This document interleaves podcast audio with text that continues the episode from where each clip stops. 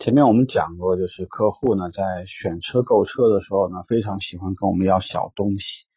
呃，这个话题如果再往前延伸一下，有些客户在刚刚开始跟你做接触的时候，就有可能想跟你要一些小东西。当然说这些小东西，假设能够提高品牌的那种认同感，或者让客户有一种自我暗示，我已经做了买这台车的选择。有一些投资呢，实际上讲，呃。还是很建议去花的，因为你可以把这个看作是投资。会有哪几类呢？我们可以聊一下。比如说，我们会出现一些这样的情况：客户呢在奔驰、宝马、奥迪还有捷豹这样的车型里面进行比较，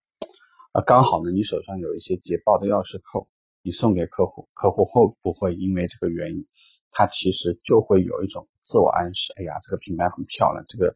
报标很漂亮。那因为这个原因，我最后做了一个想买这台车的决定。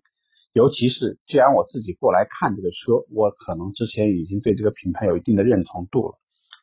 那听这个话题的时候，你会不会想，哇，一个钥匙扣听上去好像很昂贵的样子？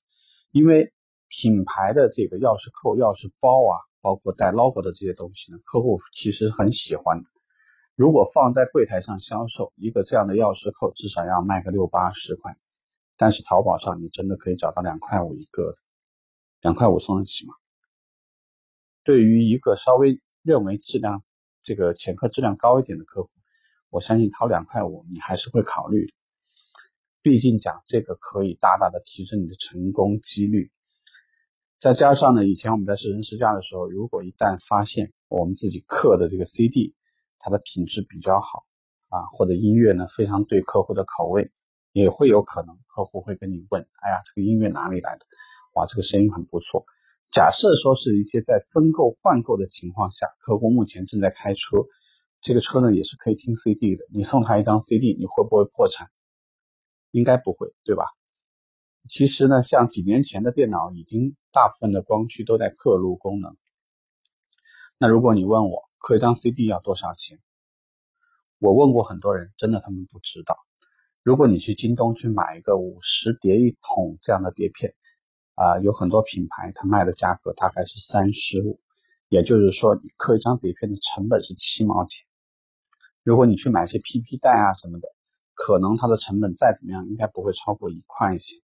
但是客户有可能会对于你印象深刻，因为你可能会顺便在那张碟片上面去写一个你的品牌啊、你的门店、你的名字或者你的联络方式。当你认认真真写在上面的时候，尤其你的音质比较好，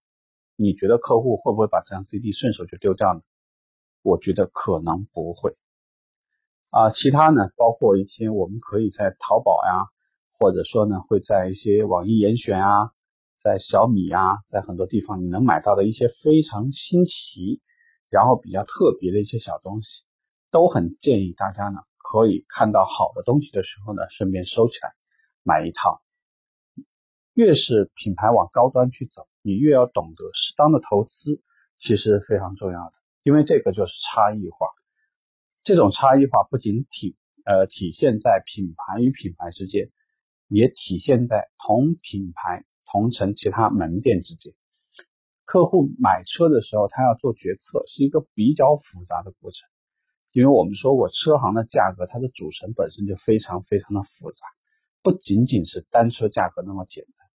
并且呢，像现在呢，这个水越搅越浑，一台车里面所包含的服务越来越多，客户最后做选择最容易给到他的参考，其实我想就是人，就是销售顾问。单纯你想用一个机构来做这件事情，你看淘宝，呃，阿里去做这个谈个车，或者呢是神州去做神州买买车，还是看现在瓜子在做瓜子的新车。还是你现在能够看到的非常多的机构都在尝试着做新车销售，但是为什么我不看好？目前最重要的一件事情就是它会缺乏体验。客户买车里面会有很多做决策的关键因素，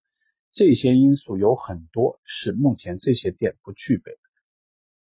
如果你这么想，单纯的去认为客户愿意为了买一台车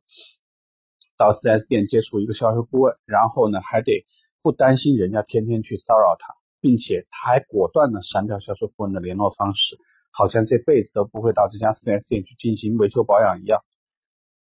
还要在那家店做成完成掉试乘试驾这样的一些呃需要帮助他做事这个购买决策的东西，然后再毅然决然的跑到一家网上的一家销售商那边去做决策，你觉得这么做可能吗？